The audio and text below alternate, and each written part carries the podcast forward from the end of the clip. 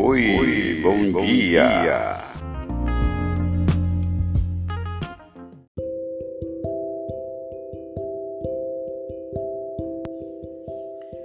Olá pessoal, é, vamos para a matéria do dia.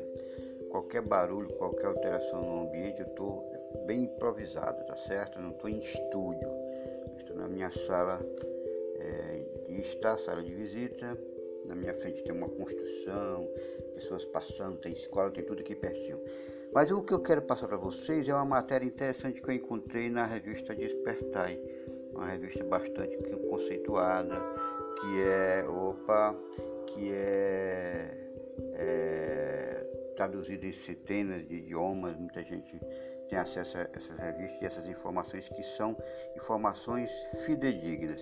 Bom, é, a matéria fala sobre atitude, que a atitude faz diferença.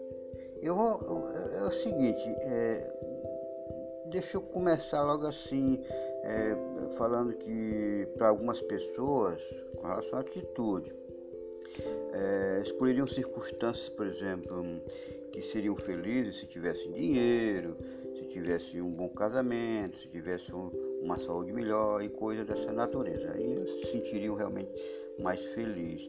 Mas na realidade a felicidade muitas vezes está mais relacionada à atitude, a atitude, que é a matéria que eu, que eu quero destacar, do que as circunstâncias e aos genes.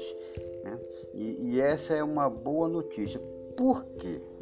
Porque sua atitude é algo que você pode controlar, você pode, é, digamos assim, pôr em prática de acordo com a sua vontade, diferentemente das suas circunstâncias, dos seus genes, sobre os quais você tem pouco ou nenhum controle.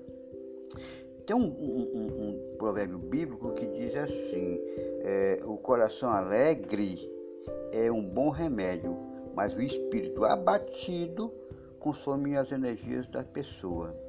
Observaram? Coração alegre é um bom remédio.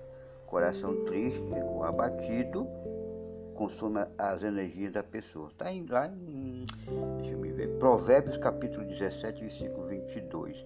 Em outras palavras, a, a sua ou a minha atitude faz diferença. Pode determinar se você vai alcançar um objetivo ou desistir dele, ou se um acontecimento trágico vai revelar o que há de melhor ou o que há de pior em você. Pode ser que algumas pessoas é, é, duvidem disso. Né? Talvez pense assim, por exemplo, ah, porque eu vou esconder as minhas dificuldades fingindo ser otimista? Não estou bem mesmo, não vou esconder.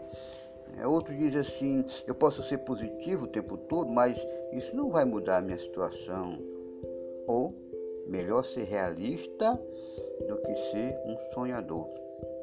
Esses pensamentos, gente, podem parecer válidos, podem sim parecer válidos. Ainda assim, vale a pena ter um ponto de vista positivo. Por exemplo, vamos considerar situações da seguinte forma, deixa eu ver aqui. Por exemplo, eu vou citar dois, dois exemplos interessantes. Um, é, são nomes fictícios de pessoas, certo? Um, vou falar um pouquinho aqui sobre o Alex e o Bruno e depois sobre a André e a Beatriz. Por exemplo, no local de trabalho, vamos, é, é uma, uma suposição. No, lugar de no local de trabalho tem o Alex e tem o Bruno. Eles se esforçam muito para realizar diferentes projetos. Depois de analisar o trabalho dos dois, o supervisor dele chega e diz: Ó, oh, encontrei alguns erros nesses projetos. Aí veja como é que pensa o Alex. Eu gastei tanto tempo nesse projeto, mas mesmo assim não deu certo. Nunca vou me sair bem. Pelo amor de Deus, não importa o quanto eu me, me esforce, nunca está bom. Por que, é que eu vou continuar tentando? Eu não vou mais, eu vou desistir disso.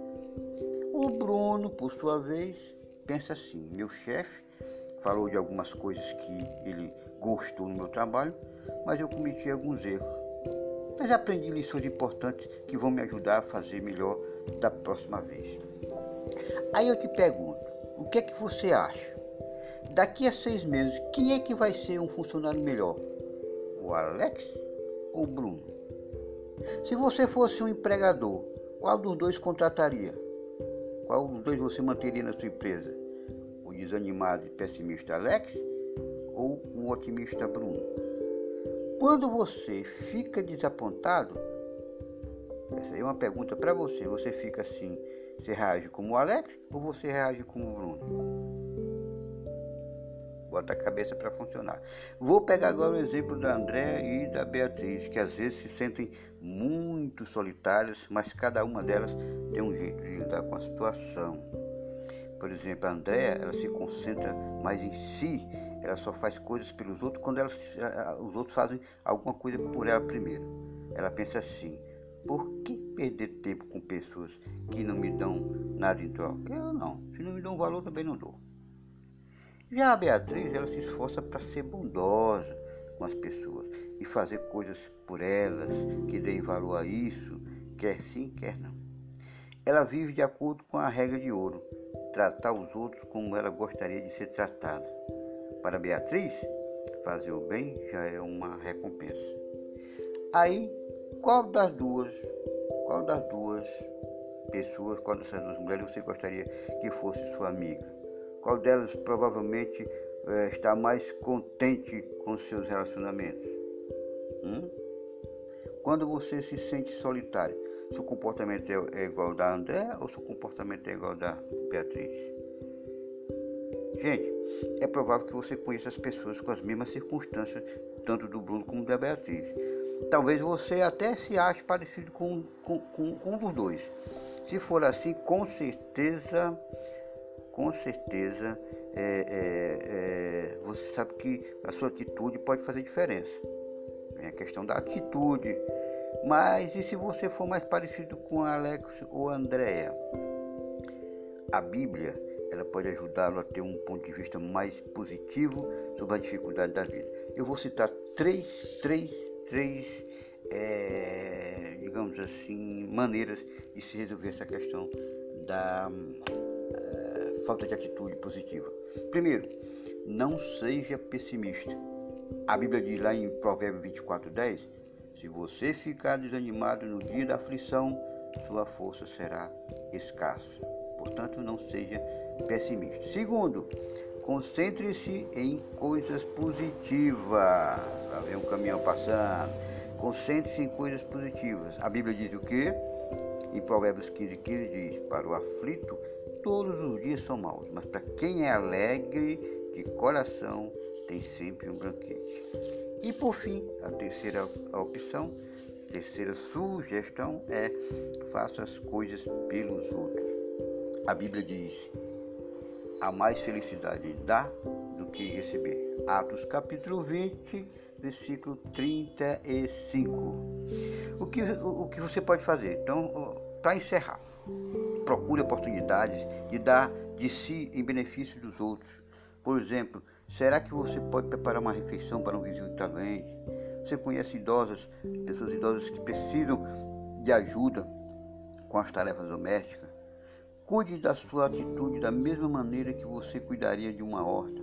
Arranque as pragas do pessimismo e do pensamento negativo. Plante sementes de otimismo e torne a sua vida produtiva com ações que resultem em emoções positivas. Você vai ter uma boa produção em sentido emocional, em sentido espiritual e que tornará a sua vida mais significativa. Assim você terá certeza de que a atitude faz a diferença. Até mais ver.